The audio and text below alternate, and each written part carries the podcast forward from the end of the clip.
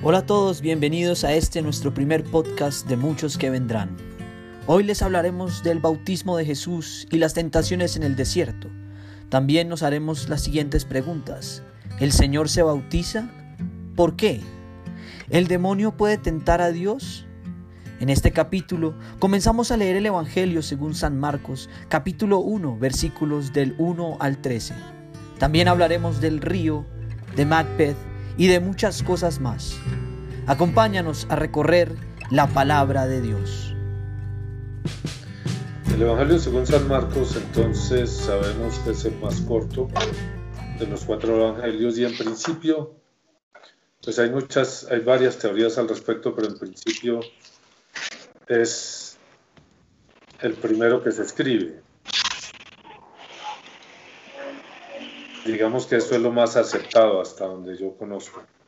Es el primero que se escribe y en base a ese eh, se van a escribir los otros dos sinópticos.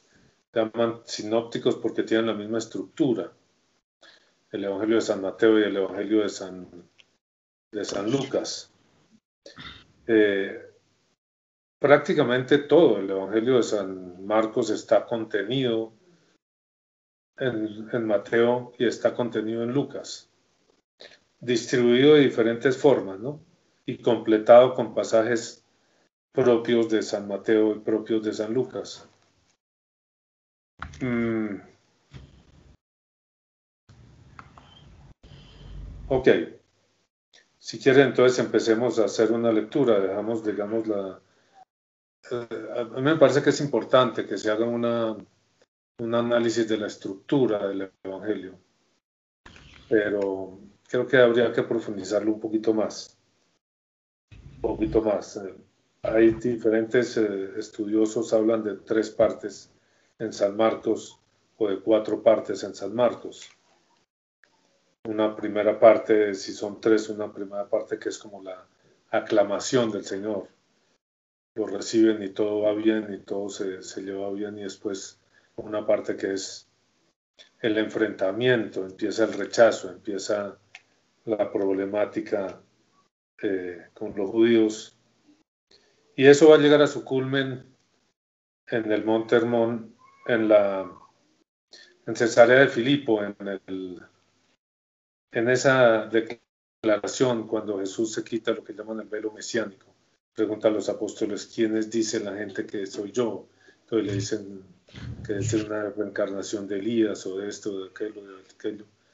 Y, y él les pregunta, ¿y quién dicen ustedes que soy yo? Y Pedro sale adelante como siempre y dice, tú eres el Mesías. Tú eres el Mesías. Claro, para entender esto hay que comprender un poquito la concepción de Mesías que tienen los judíos y el hasta ese momento Jesús ha guardado el secreto mesiánico, es decir, no le digan a nadie que yo soy el Mesías. Los que descubren que Él es el Mesías, que Él es el Hijo de Dios, les dice que no se lo cuenten a nadie. Va a mantener ese secreto hasta ese momento. A mantener el secreto hasta el momento en que, en que Pedro hace la declaración como oficial. Tú eres de Dios. Ok, a continuación Pedro mete la pata y le, porque en ese momento, es decir, es la declaración de Mesías, y a continuación Jesús empieza a explicarle la necesidad de la muerte en la cruz. La parte del Mesías le gusta a Pedro, la parte que sigue ya no le gusta porque, porque la concepción de Mesías que tenía era de un rey eh, como los reyes de este mundo, como un emperador que iba a restaurar la gloria de Israel. Y el Señor empieza a hablarles de una realidad más profunda, de una realidad distinta, que implica la muerte en la cruz. Esa concepción todavía no la estaban manejando y eso es lo que va a suceder en esa tercera parte, en esa tercera parte que son los últimos seis meses y van a culminar con la muerte y la resurrección del Señor. Me parece importante tener presente en el momento de empezar la lectura de saber qué es lo que vamos a leer, ¿no? ¿Qué es lo que vamos a leer? Entonces hay como esos tres grandes eh, partes, tres grandes capítulos, digamos, aunque no son capítulos. La primera parte como la presentación del Señor y a través de, de sus palabras y especialmente de los milagros va a volverse famoso, a volverse conocido, a volverse un personaje y después empieza a chocar contra los judíos y empieza el rechazo y todo eso va a culminar en la declaración de Pedro eh, de que Jesús es el Mesías, la, como la revelación ya de quién es Él. Y luego viene la explicación de qué eso implica para, de lo que eso implica para que lo puedan, puedan comprender la muerte y la resurrección. Si lo vemos en la práctica de la vida de la gente, creo que es algo que no ha cambiado, ¿no? Hay esa misma problemática. La gente quiere a Jesús como un Mesías para este mundo. Arrégleme la vida. Yo quiero ser feliz. Acabo de tener un pequeño chat con, con, una amiga en que me, habla de la hija y me dice, lo importante es que mi hija es feliz. Y yo le digo, y es que se puede ser feliz en este, en este mundo. Y ella me dice, con la ayuda de Dios, sí se puede ser feliz en este mundo. Y bueno, ya hemos hablado de eso, la felicidad en este mundo. Yo le mandé la frase de, Sigmund Freud, mm, que dice que para ser feliz en este mundo hay que hacerse el idiota o serlo.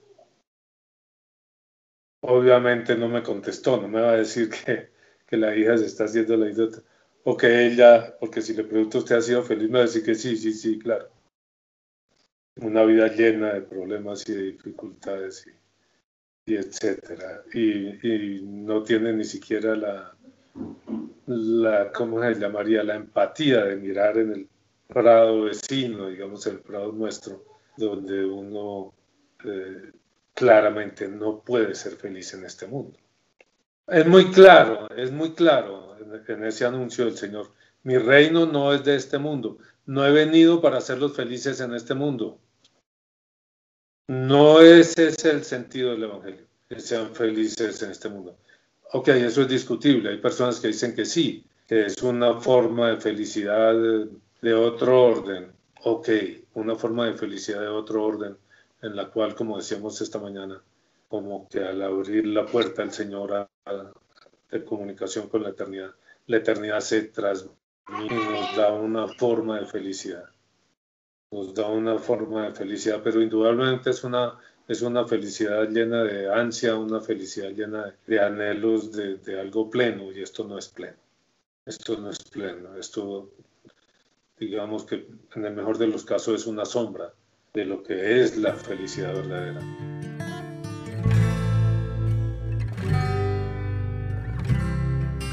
El Evangelio de San Marcos va a omitir todo lo que es la anunciación, nacimiento, toda la primera parte de la vida del Señor.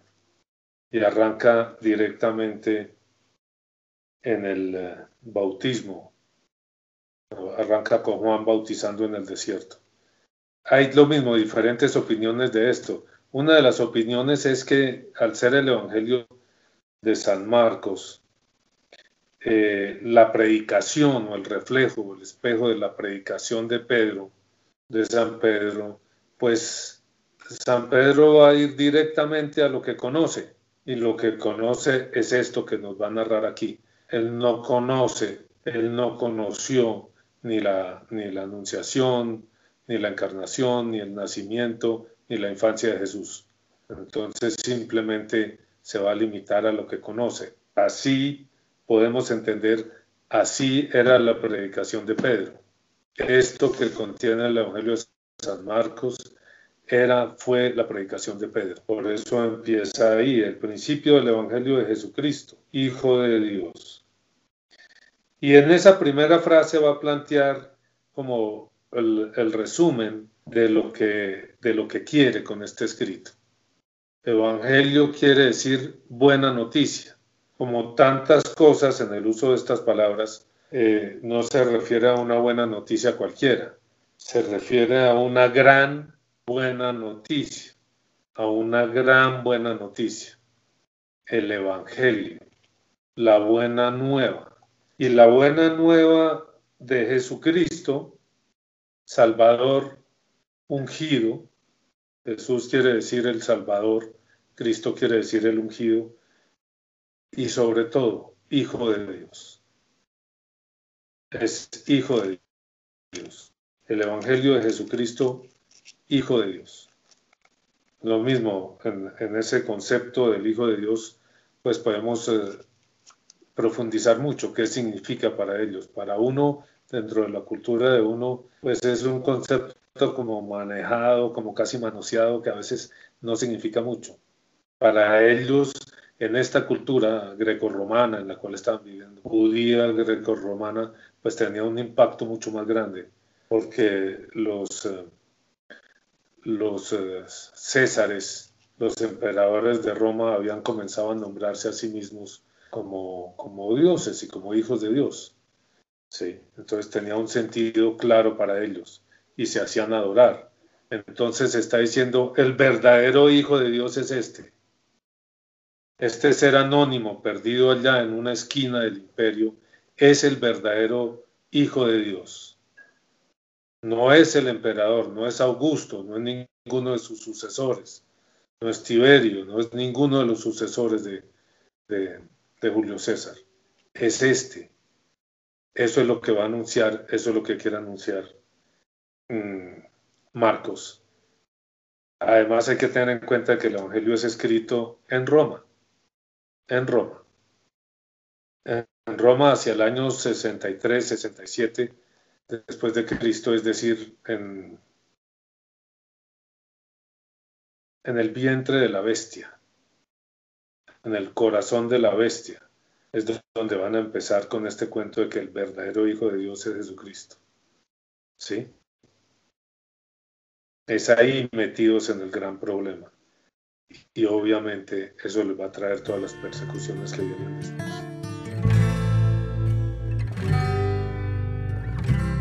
Principio del Evangelio de Jesucristo, Hijo de Dios.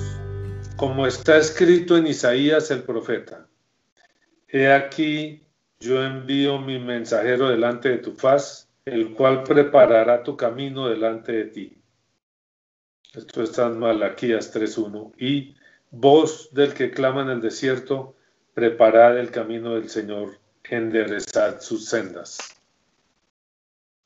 No era fácil y no es fácil para nadie comprender a Jesucristo.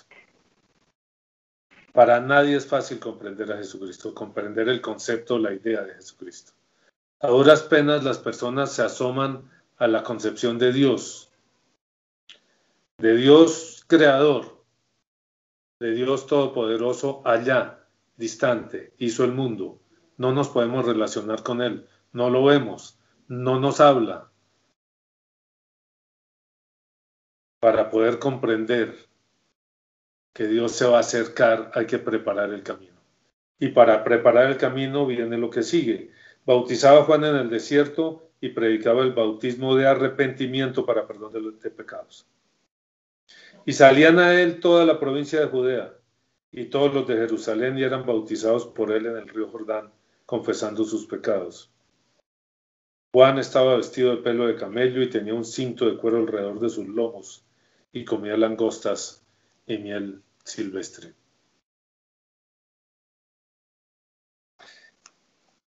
Creo que este es un punto bien importante en este concepto de preparar el camino del Señor.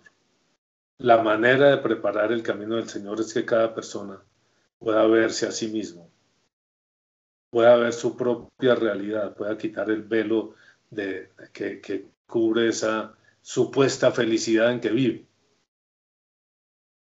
y pueda ver la realidad de fondo. Y la realidad de fondo es esta. La realidad de fondo es una realidad de pecado. El primer paso entonces, la preparación para el camino del Señor, lo que Juan va a hacer es ese alistar las sendas, allanar el camino para que el Señor pueda venir a rescatar al hombre, es que el hombre pueda tener conciencia de sus pecados. Es el bautismo en el arrepentimiento de sus pecados, que es lo que predica Juan. La gente salía de todas partes de alrededor y eran bautizados por él en el río Jordán confesando sus pecados, fíjense. Ni siquiera era que dijeran, yo soy pecador, yo me confieso pecador, no, confesando sus pecados. Es que yo he hecho esto, es que yo he hecho aquello, es que yo he hecho lo demás allá, es que yo he sido y yo soy todo esto. Y estoy arrepentido. Y el agua del río Jordán viene a ser en ese momento un símbolo que limpia y que lava. Si usted se arrepiente de sus pecados y los confiesa, puede quedar libre de ellos.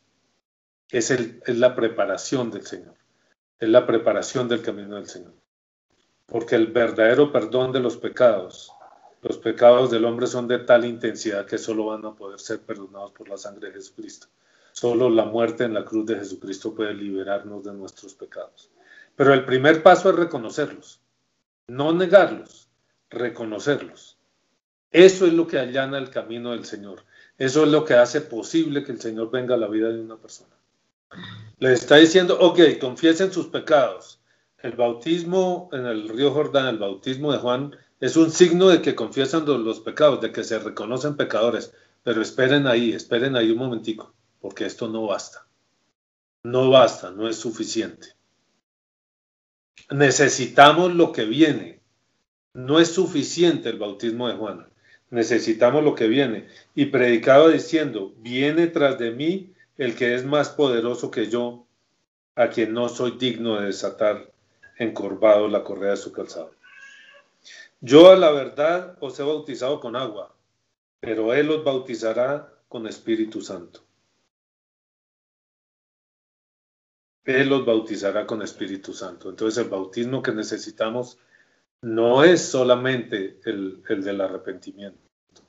Necesitamos el bautismo del Espíritu Santo, porque el Espíritu Santo es el que viene a nosotros y nos conduce hacia Jesucristo. Nos conduce a los pies de Jesucristo. Nos conduce a comprender por qué razón era necesario para mi propia salvación que Jesucristo muriera en una cruz. Jesús no solo muere por la humanidad, muere por mí. Y muere por lo que yo he hecho. Muere por el tipo de vida que he llevado o que estoy llevando. Pero parte de ese reconocimiento.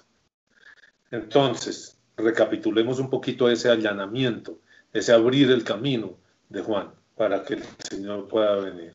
Primero, la invitación al reconocimiento de los pecados. ¿Para qué?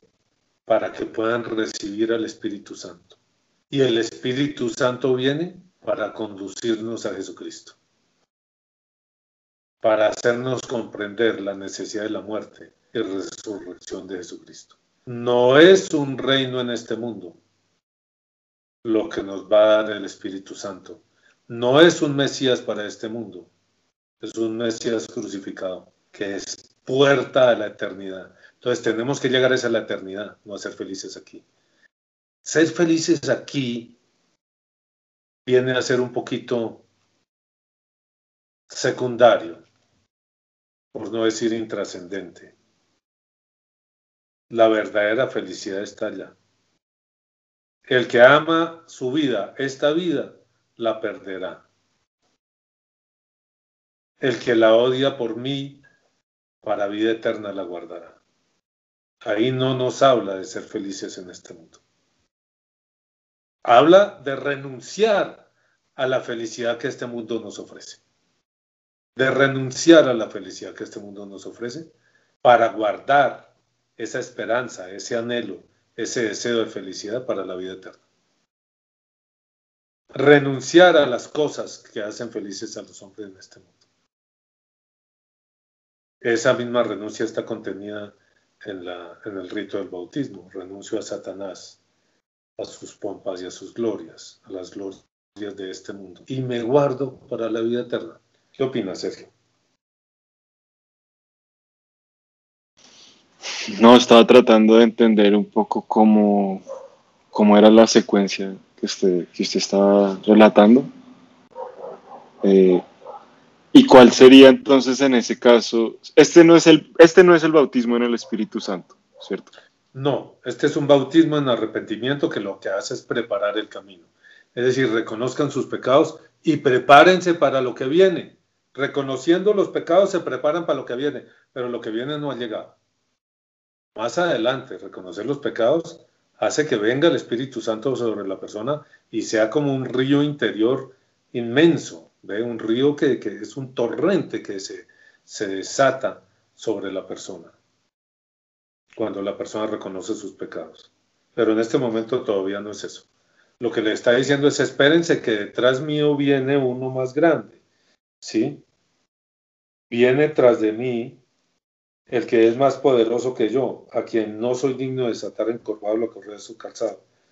Yo a la verdad os he bautizado con agua, Él os bautizará con Espíritu Santo. Ahora, en toda su vida Jesús no bautiza.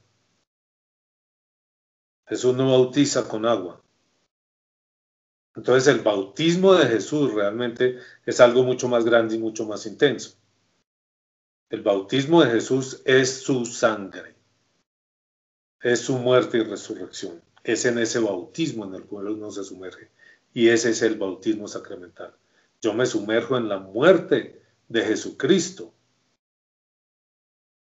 para resucitar con Jesucristo en la resurrección de Él. ¿Qué ocurre desde ahora? Sí. Oscuramente, sí. Plenamente también, porque ya estoy marcado, signado para la eternidad. Y puedo comenzar ese camino pero no, no es para este mundo, no es para la felicidad de este mundo, es para la vida eterna. Aconteció en aquellos días que Jesús vino de Nazaret de Galilea y fue bautizado por Juan en el Jordán. Y luego, cuando subía del agua, vio abrirse los cielos y al Espíritu como paloma que descendía sobre él y vino una voz de los cielos que decía, tú eres mi Hijo amado, en ti tengo complacencia. Ok. Primero, el bautismo era por inmersión, ¿no? Tanto el bautismo de Juan como el bautismo de los apóstoles después y en la primera iglesia era por inmersión. Por eso Luego, cuando subía del agua, Jesús se sumerge en el agua y cuando sale del agua ve abrirse los cielos y al Espíritu como paloma que descendía sobre él. Entonces, de alguna manera el cuadro está completo. Por eso lo que decía. Es un anuncio de la muerte y resurrección. El sumergirse en el agua es un anuncio de muerte. Nos sumergimos en el agua, morimos con Cristo para levantarnos del agua, para subir del agua, y al subir del agua veremos abrirse los cielos y el Espíritu que viene por nosotros, como viene ese momento sobre Jesús, para decir, para anunciar quién es este que, se ha bautizado en el bautismo de, de Juan. Y vino una voz de los cielos que decía, tú eres mi hijo amado, en ti tengo complacencia. Este me parece que es un pasaje importantísimo. Este del, del bautismo de Jesús. Y el sentido primero de lo que estamos viendo, no es un anuncio de la muerte de Jesús al sumergirse en el agua. Sumérgenos en tus aguas. Es un anuncio de la muerte de Jesús. Y cuando Jesús sube del agua, que es el anuncio de la resurrección, sube a encontrarse, a ver los cielos abiertos. Con su muerte y su resurrección, Jesús ha abierto una puerta que comunica de este mundo a la eternidad. Tomemos la puerta, crucemos por esa puerta de la muerte a la vida. Crucemos por esa puerta. Dejemos atrás este mundo con sus ansias, con sus anhelos, con sus problemas y vámonos hacia la eternidad. Eso es lo que vemos aquí. ¿Qué sucederá? Nos sumergimos en la muerte. ¿Y qué va a suceder cuando, cuando nos levantamos, como se levanta Jesús cuando sube del agua? Que vamos a ver los cielos abiertos y al Espíritu que desciende sobre nosotros. Es lo que vamos a encontrar en nuestra muerte. Es para lo que debemos prepararnos al sumergirnos en nuestra muerte, en la muerte santa, que, hacemos oración todos los días, en una muerte santa, lo que vamos a encontrar al abrir los ojos después de sumergirnos en esa agua es los cielos abiertos para que nosotros podamos entrar. Esa es nuestra fe, esa es nuestra esperanza. Para eso vivimos. No, no vivimos para ser felices aquí porque nos casamos con una muchacha así o asá o acullá y porque vamos a vivir en, en Estados Unidos o vamos a vivir en, en, no sé dónde. Y porque vamos a ser ricos o esto aquello. No, no es esa nuestra esperanza. Si nos casamos, nos casamos para que eso nos ayude a llegar a la eternidad. Y si no nos casamos, no nos casamos para poder llegar más pronto a la eternidad, a la resurrección y al cielo y al paraíso. Por eso, en cierta manera, aunque hay que comprender la situación de cada persona, eh, es fundamental esa misericordia con cada persona. Cada caso es diferente. Pero tantas personas, ¿ve? Prefieren, llamámoslo así, un mal matrimonio un matrimonio que les implica darle la espalda a la iglesia y a, Jesús, que es prácticamente decir, yo prefiero este mundo al otro. Yo prefiero este mundo al otro. Lo cual es un absurdo, porque el sentido de esta vida es alcanzar la otra vida, no, no tiene su sentido aquí. Ok, entonces decíamos que Jesús se sumerge en ese río.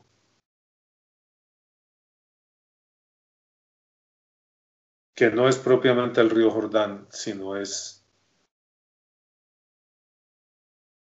un río eterno que va a correr por el corazón del hombre y de los hombres, y que de alguna manera va a estar a disposición del hombre el que se quiera sumergir allí. Hace años hablaba yo de eso, de que sentía como si hubiera a mi lado un río corriendo, un río corriendo, en el cual uno se podía sumergir. Y al sumergirse ahí iba a ser purificado y limpiado y conducido a la eternidad. Un río invisible. Yo creo que es necesario que la gente entienda eso y aprenda eso. Y es el río, diría yo, que aparece aquí, en este momento en el que Jesús es bautizado por Juan y luego da su vida y su sangre para construir en ese río en el cual las personas podamos sumergirnos. ¿Qué dice Sergio? Yo no sé si ustedes recuerdan, lo que pasa es que esta semana me tocó leer el libro de Ezequiel para la clase con los muchachos y en una de las visiones de, Ezequiel es un profeta que, está como en el momento del, exilio, ¿no? De la, de la, salida de los, de los, Israel, de los judíos eh, de cuando están en Babilonia. Eh, allá es en donde él hace su predica. Y toda la predica de él es acerca del retorno, ¿no? Entonces el, primero anuncia porque el, hay esa, esa conquista de, de, Babilonia se dan dos, como en dos etapas. Una, primero se llevan a una gente y después unos años después vienen y arrasan con todo y ahí sí ya se llevan a todo el mundo. Y primero los someten a, servidumbre. Primero Nabucodonosor conquista, conquista Jerusalén, los somete a, a servidumbre, nombra un rey títere, cambia el rey que hay, nombra un rey títere. Cuando ese rey títere unos años después se revela, entonces sí dice, a estos hay que acabarlos. Y acaba con todo. Destruye las murallas, destruye el templo, saquea el templo y se lleva a todos los más o menos principales, se los lleva a esclavos y deja solamente por ahí pues la gente muy pobre, que son los que van a habitar durante 70 años Jerusalén. Siga. Y entonces, allá, estando allá, él, tiene unas visiones, ¿no? Estando allá en, Babilonia, él tiene unas visiones muy importantes. Y una de las visiones que, que Ezequiel tiene ya, ya hacia el final del libro, cuando, cuando él ya ha anunciado, digamos, todos los, todas las etapas de, esa, de ese exilio, él tiene una visión en la que él regresa al templo, ya después de que lo habían destruido, que él ya sabía que eso estaba destruido y todo eso. Y él tiene una visión en la que el templo es reconstruido como una nueva alianza de alguna manera, ese es como el mensaje que él tiene. Y, y en ese, y, de ese templo, eh, eh, Dios le da una vuelta a, a, Ezequiel por todo el templo, ¿no? El Espíritu de Dios lo lleva a él y le muestra las puertas, las ventanas, no sé qué, el altar, la, todo, todo, la decoración, todo. Y al final, él le muestra el templo desde afuera y, del templo está naciendo una fuente y, un agua y un río que luego ese río va al desierto y alrededor de ese río y del desierto todo florece y hay animalitos. Va, a fecundar el desierto. Sí, esto iba a decir yo. En el, y en el Apocalipsis aparece también ese río. Ese, ese, es, ese es este río. Lo que entendemos es que ese es este río. Eh, este es el río que, que estamos viendo aquí, el río que Jesús va a purificar en el Jordán, no es el Jordán, es ese río, el río que ve Ezequiel, el río de vida que emana del templo de Dios, del templo del Señor. Ahora es lo mismo, el templo no es el templo de Jerusalén. El templo de Jerusalén es una imagen de un templo que existe. Ok, es un templo invisible para nosotros. Es ese río, ese río eh, que emana del costado de Jesús, el agua de, la, de Jesús en la cruz, cuando el, cuando el soldado le clava la, la lanza, sale agua y sangre. Y es un símbolo de ese río que queda como inaugurado en ese momento. Está, ha sido tocado en el momento del bautismo, pero llega a su plenitud en la muerte de Jesucristo y luego en la resurrección y la ascensión y la venida del Espíritu Santo y la venida del Espíritu Santo. Eso, esos son, son temas bien interesantes, eh, porque lo invitan a uno a caminar hacia allá. ¿Qué hacemos aquí nosotros haciendo negocios aquí y, cosas y contando platas y cosas? Oigan, vámonos hacia la eternidad, sumerjámonos en este río, güey. Busquemos este río que corre por aquí, en alguna parte está en alguna parte, aquí al lado nuestro, en alguna parte está. Si meto mi mano ahí, mi mano va a cambiar. Todo va a sanar, todo va a ser nuevo, todo va a ser distinto y todo va a ser para lo eterno, no para este mundo. Claro, las personas, Sergio, se engañan con tanta facilidad. Y yo diría que nuestra estructura religiosa, la religión que aprendimos de niños, la que usted no aprendió, eh, nos engaña también. Nos hace pensar en una felicidad en este mundo. Simplemente disfruten. Simplemente disfruten y cuando se mueren se van para el cielo. No es así. No es así.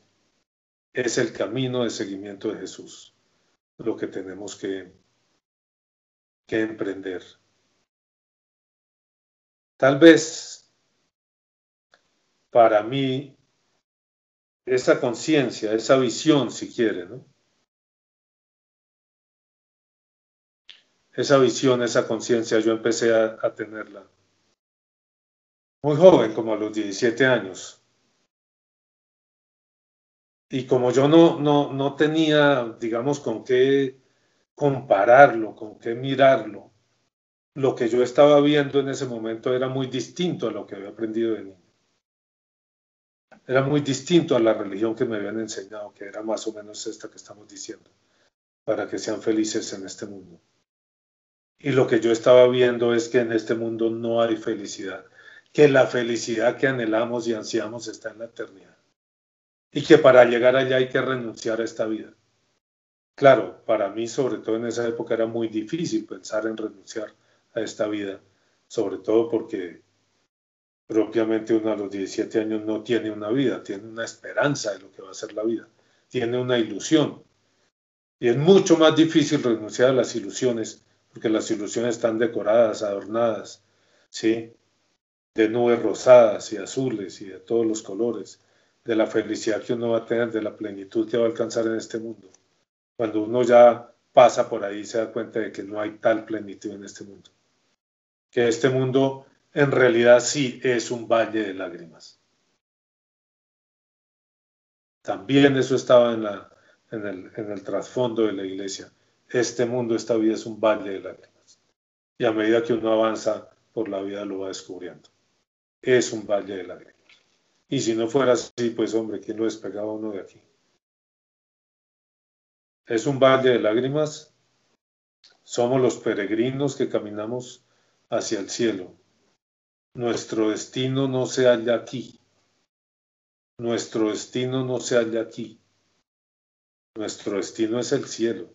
Este río que el Señor deja aquí, este río espiritual que inaugura el día de su bautismo en el Jordán, que santifica y purifica este río profundo que corre por el corazón de los hombres, conduce a la eternidad. El paraíso está más allá de la muerte.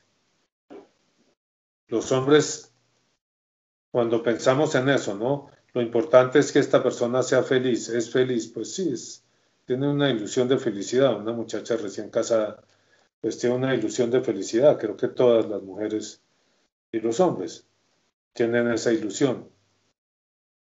La gran mayoría no dura mucho la ilusión, ¿no? Vienen los problemas, vienen los, los líos y los enredos. Casi todo el mundo. Y los problemas de distinto orden y se da cuenta de que la felicidad no es aquí de que si quiere ser feliz le toca buscar más allá. Pero tal vez la diferencia, lo que veo y lo que quiero expresar en este momento es que es que esas personas buscan la felicidad más acá de la muerte, más acá de la muerte.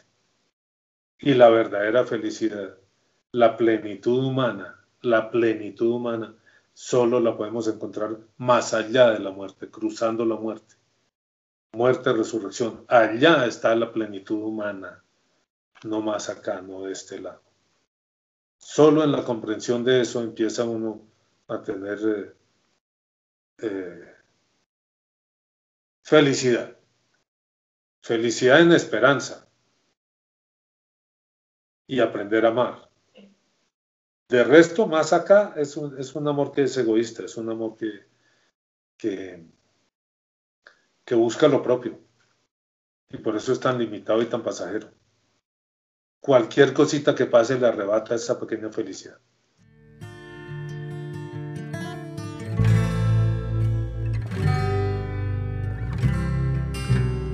Y luego el espíritu lo impulsó al desierto. Creo que de eso es lo que nos va a hablar aquí. Y él estuvo allí en el desierto 40 días y era tentado por Satanás. Y estaba con las fieras y los ángeles le servían. ¿Cuál es la verdadera tentación? ¿Cuál es la verdadera tentación si no es pensar que en este mundo se puede ser feliz? Porque eso es lo que viene ahí, ¿no? No, no nos lo explica eh, Marcos. El Marcos es muy, una narración muy sucinta, eso que acabo de leer. Pero en los otros evangelios encontramos más extenso, en Mateo, en Juan más extenso nos explica en qué consiste la tentación. Pero si vamos a ver, la tentación propiamente es pensar que en este mundo se puede ser feliz. Que con comida, con gloria, con poder podemos alcanzar la felicidad. Sí, Señor, eso se puede alcanzar. Dura unos años y los años pasan rapidísimo y al final no quedó nada. Y eso me hace pensar también una película que vi.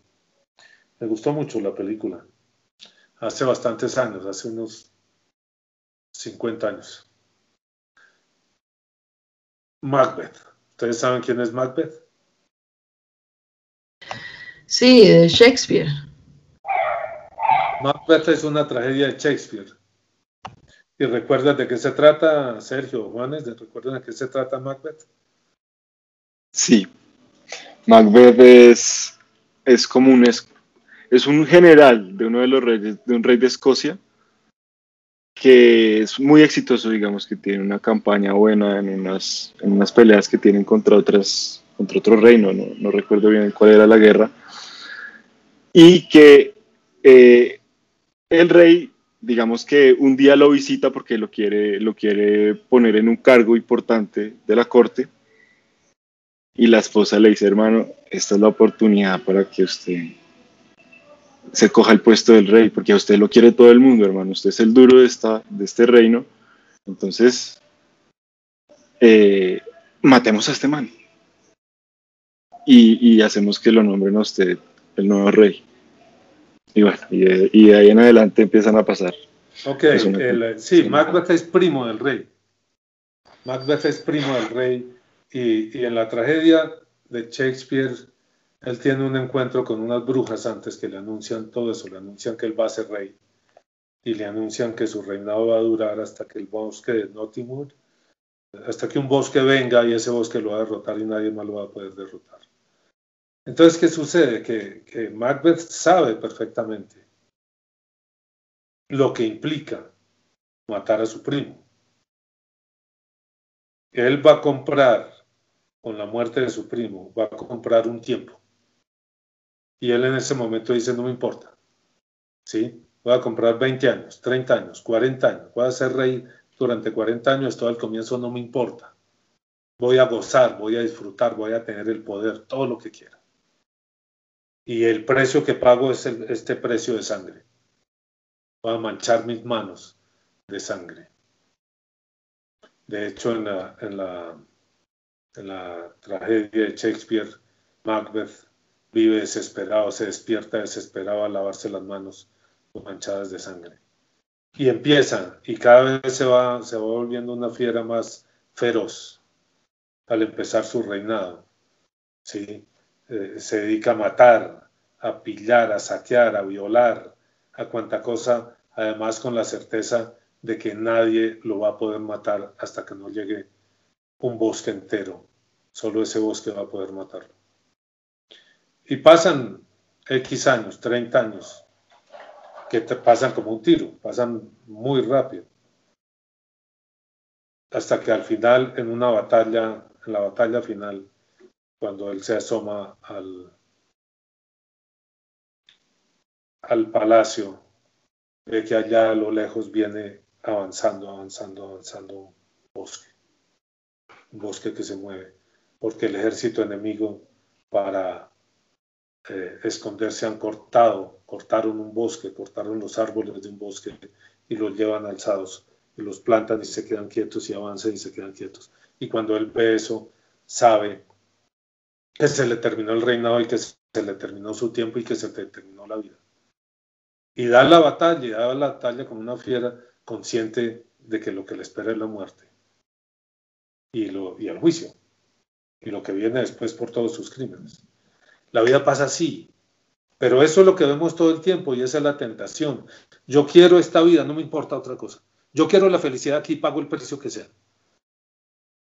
Pago el precio del adulterio, no hay problema. Pago el precio del adulterio para las mujeres o los hombres. Me implica no poder ir a misa porque es la historia de esta persona que estaba hablando hace un momento. Me implica no poder comulgar o irme a otra iglesia pago el precio del adulterio por tener felicidad en este mundo.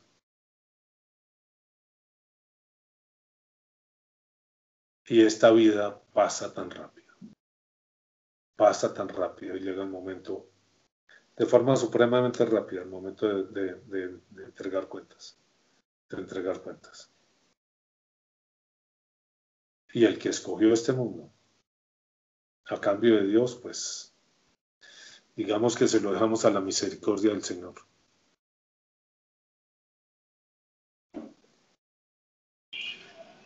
Y luego el Espíritu le impulsó al desierto y, así, y estuvo allí en el desierto 40 días. Y era atentado por Satanás. Y estaba con las fieras. Eso es curioso, ¿no? esa frase. Y los ángeles le servían. Primero, ¿Por qué Satanás se atreve a tentar a Dios? Eso no tiene sentido. ¿O sí?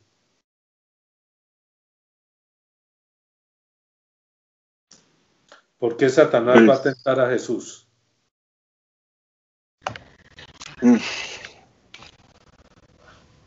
Pues lo que yo había comprendido de eso, pero bueno, pues puedo estar equivocado, es que también, como usted nos había dicho al principio, aquí San Marcos para está tratando de pintar la, figura de Jesús, ¿no? O sea, de, de, nosotros comprendamos es si uno nunca había leído esto y esto es lo primero que ve, como que le están presentando un personaje.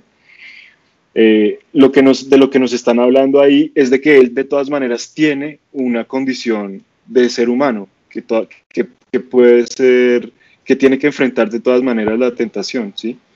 O sea, ya nosotros pues porque hemos leído todos los evangelios y toda la cosa y hemos hablado bastante de Jesucristo, bueno, ya sabemos que es Dios y no sé qué, pero en esa comprensión todavía, digamos, eh, previa, nos están mostrando este personaje. Yo lo que creo que nos están diciendo ahí, este personaje también es humano y también tiene que pelear contra la tentación. Eso es lo que le pasa a los seres humanos.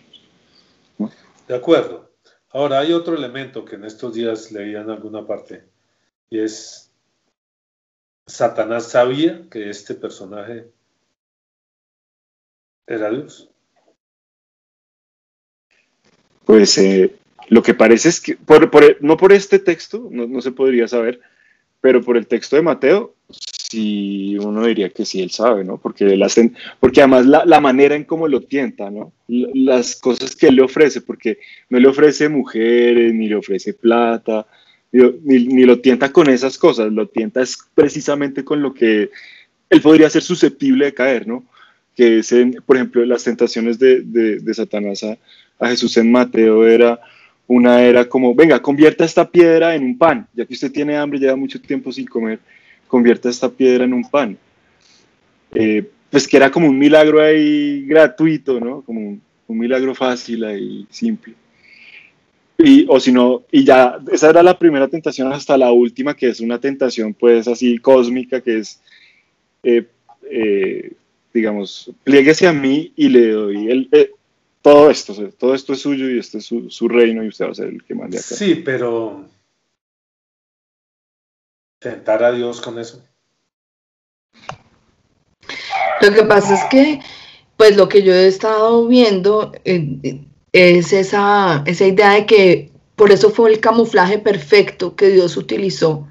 Él estaba infiltrado, o sea, Dios se infiltró en la humanidad precisamente para engancharse en batalla con el demonio y vencer al demonio y vencer lo que el demonio había traído a la humanidad con su, con su seducción, que es la muerte. Él, lo, él lo, eh, o sea, está haciendo como un, se inserta en la humanidad y el demonio lo ve. Un momento, un momento, un momento. La seducción del demonio no es la muerte. No, no, no. Seduce al hombre y el hombre peca y la consecuencia del pecado es la muerte. La, la, seducción, lo que nos está mostrando ahí es lo que ha hecho con el hombre. ¿Lo seduce con qué? Con este mundo.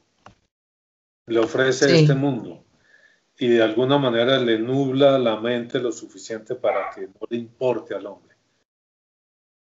Pensar que solo va a tener 40 o 50 o 60 años. ¿Sí? Y de alguna manera es así como vivimos esta realidad. Es así como el hombre vive este mundo, como si fuera eterno. Eso es lo que vemos en todas partes, eso vemos en la gente en todas partes. El gran valor de la gente luchar contra la muerte, etcétera, etcétera. Los hombres viven, vivimos en una dimensión muy alta, como si no fuéramos a morir, como si la muerte no existiera, y eso es algo que hemos reflexionado en todo este tiempo, como en el valor de ciertos eh, filósofos, los filósofos existencialistas y tal vez algunos otros, de descender a la profundidad de la condición humana en este mundo el hombre sin Dios, la condición del hombre sin Dios, que se, se desnuda de esa fantasía práctica que vive psicológica, Juliana, de esa ilusión, de ese delirio. Viven como si no fueran a morir. Claro, el hombre mata porque piensa que no va a tener que responder porque va a vivir para siempre. ¿Sí? El hombre viola y hace todas las maldades porque piensa que va a vivir para siempre. Esos son los casos extremos, pero en lo cotidiano también lo vemos. El hombre vive para las cosas materiales porque piensa que va a vivir para siempre. Dice otra cosa, pero ya sabemos que es esencialmente mentiroso. Esa es la gran tentación. Y esa es la que el demonio le pone a Jesús. Pero de alguna manera yo pienso lo que lo que está haciendo es tratando de averiguar si él ya sabe que viene el Mesías, de averiguar si este es el Mesías o es uno más. Porque si cae en las tentaciones, pues es uno más. Si es el Mesías, si es Dios, no puede caer en las tentaciones. Puede tener todo el desgarre interior, pero no va a caer. Por eso, y, por eso es, es el que va adelante nuestro, el que nos muestra y nos dice, sí se puede. Por eso el clamor del Señor en la intensidad de la más profunda angustia que un hombre puede haber sufrido. Lo que está viendo, lo que está percibiendo es un abismo de una intensidad que no podemos nosotros concebir haciendo más. El abismo al cual el Señor se asoma en el monte de los olivos, en el huerto de los olivos. Ese clamor, ese Abba, Padre, deshecho, destrozado por dentro. Si es posible, pasa de mí este cáliz, porque no lo soporto.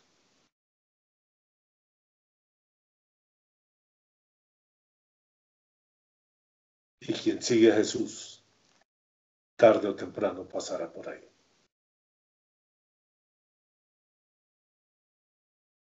Y tendrá que decir lo mismo. Si es posible, pasa de mí este cáliz, pero no se haga mi voluntad sino la tuya. ¿Y cuántas veces no surge eso en el interior de uno? Llévame ya. Llévame ya, llévame hoy.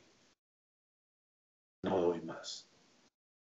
Pero no se haga mi voluntad sino la tuya. Y si me dejas, y si tengo que seguir pasando este camino, no es por mí, porque de alguna manera yo ya sé que soy tuyo y que vivo para ti.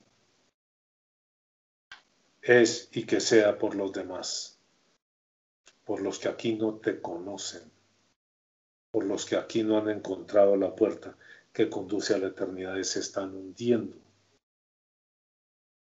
en ese abismo de este mundo, ese abismo que devora a la gente.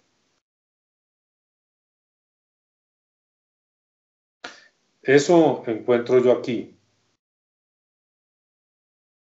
en este texto tan somero, tan pequeño.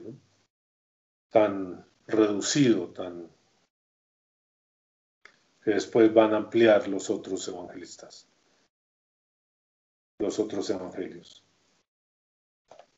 Estaba con las fieras. ¿Qué querrá decir estaba con las fieras?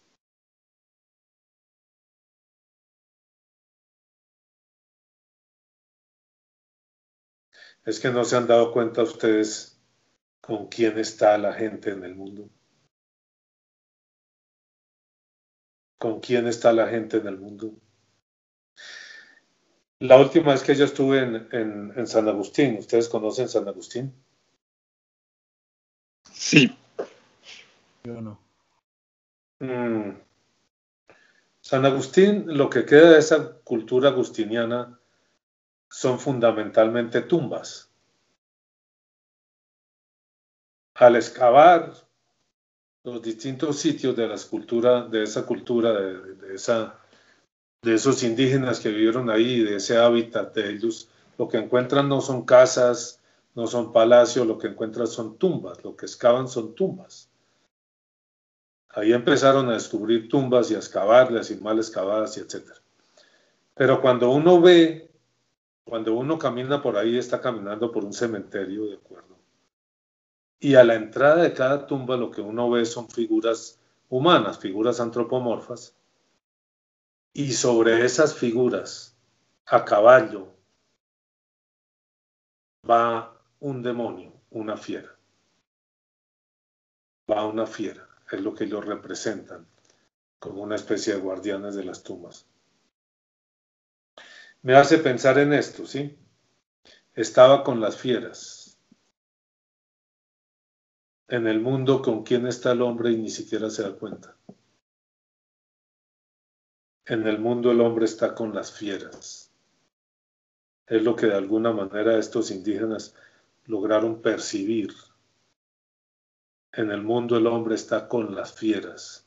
Están las fieras acaballadas sobre él. Y las fieras no son otra cosa que los demonios. Satanás y sus huestes.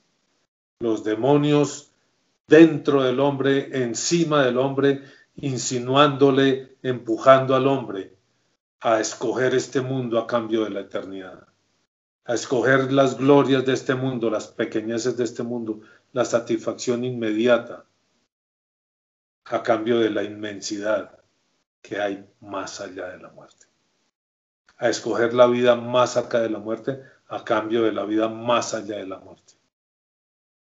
Y sí, para recibir el Espíritu de Dios, hay que ser capaz de enfrentar la muerte, de sumergirse, volvemos a decir, en la muerte de Jesucristo para resucitar con Él y recibir el Espíritu Santo. Para recibir de, verdad el Espíritu Santo hay que renunciar a este mundo. Y en la medida en que uno renuncia a este mundo, es que abre el espacio para que el Espíritu Santo pueda llamémoslo así, a invadirlo a uno, a habitarlo a uno, llegar a todas las áreas de uno y tomarlo irlo llevando desde ahora hacia la plenitud eterna. Desde ahora hacia la plenitud eterna. ¿Me entiende, Sergio? No estoy seguro de que completamente. Juliana. Sí, yo sí entiendo. Eh, esta mañana creo que hablabas de eso, como al abrir la puerta, eh, o sea, Jesucristo viene y abre una puerta por la que tenemos que cruzar y, es la muerte, es la cruz. Pero al mismo tiempo que Él abre la puerta de aquí para allá, pues de allá para acá también. Empieza a haber comunicación de aquí para allá y de allá para acá. Entonces, de aquí para allá pasa la gente, de allá para acá viene el espíritu. Claro, eh, viene el espíritu. A tomar a la persona y llevársela para allá, pero se la lleva para allá, no para que sea feliz aquí. Sí. Sí, el que recibe el Espíritu lo recibe para irse para allá, no para ser feliz aquí y hacer fiestas aquí. Es para irse para allá, para que le dé la fuerza, el poder, la paz, la alegría. Por eso usted ve a estos tipos, a los, a los discípulos y a los apóstoles, y usted ve a San Esteban muriendo feliz. Muriendo feliz. Eso es un absurdo pero a tantos de ellos los ve uno muriendo felices. Y la imagen de, de San Esteban, la imagen que nos narra los hechos de los apóstoles, es muy parecida a esto. Es como si fuera esto que se hace presente, que se encarna, ya no en Jesús, sino en uno de sus seguidores que se va a volver como Jesús y va a cruzar hacia allá cuando, cuando Esteban lo lapidan, cuando Esteban lo, cogen a, a, piedra, ¿sí? Él allí se levanta y lo que dice es, veo al Padre en los cielos y a Jesucristo a su lado.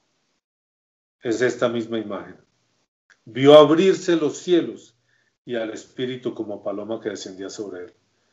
Jesús ve abrirse los cielos cuando emerge del agua.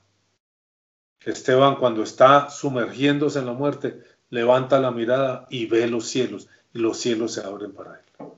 Y esa es la oferta, esa es la promesa que nos hace a nosotros el Señor. Los que los sigamos de verdad. No los que cojamos a Jesús para que nos hagas felices aquí. Señor, yo voy a ser feliz aquí, denme la bendición. No, el que siga a Jesús recibe el poder del Espíritu Santo y recibiréis poder cuando venga sobre vosotros el Espíritu Santo y seréis mis testigos en toda la tierra. En Jerusalén, en Judea y hasta los confines del mundo. ¿Sí? Recibiréis poder para qué? Poder para morir y resucitar. Poder para vivir en este mundo de cara a la eternidad. Poder para resistir las tentaciones de este mundo. Las tentaciones de hacerse rico, poderoso, tener todos los bienes de este mundo. Tantas personas, tantas personas creen en Dios, creen en Dios, asisten a los sacramentos y viven de espaldas a Dios, viven de espaldas al camino. Tantas personas, no nos digamos mentiras. Tantas personas creen en Dios, participan en la vida de la iglesia, pero en su corazón están viviendo de espaldas al Señor. Y simplemente yo reiteraría esto, que es con lo que termina este pasaje. Arrepentíos y creed en el Evangelio. Arrepiéntanse. No nieguen lo que han hecho mal. porque si lo niegan, no hay manera de que se encuentren con Jesús. Acepten, reconozcan y confiesen. Y fíjense, aquí en este pasaje, la confesión no era ya en secreto con el cura o no le decían, Juan, venga, hombre, le voy a contar a usted en secreto las cosas que yo he hecho. Lo que uno alcanza a ver ahí es que eran bautizados confesando sus pecados. O sea, era público, a voz en grito. A voz en grito. Y eso, Sergio, es lo que es un testimonio. El testimonio es la confesión pública de las faltas de uno y de lo que Jesús ha hecho por uno, de dónde lo ha rescatado. Públicamente. Públicamente. Nada de que lo que aquí se dice, aquí se queda. Yo le doy la cara a mi realidad, a mi serie, a mis faltas. Esto es lo que soy, esto es lo que he sido. Y eso es lo que sana, eso es lo que transforma y eso es lo que no solo nos permite emprender el camino en una dirección distinta, sino que le muestra a las personas que ellos también pueden recorrer ese camino. Te invitamos a comentar, compartir y a que te suscribas a nuestro canal. Tenemos en el horno mucho contenido de Dios para ti. Participa de nuestras charlas y en la descripción encontrarás los links de nuestras redes sociales. Gracias y te esperamos en un nuevo episodio.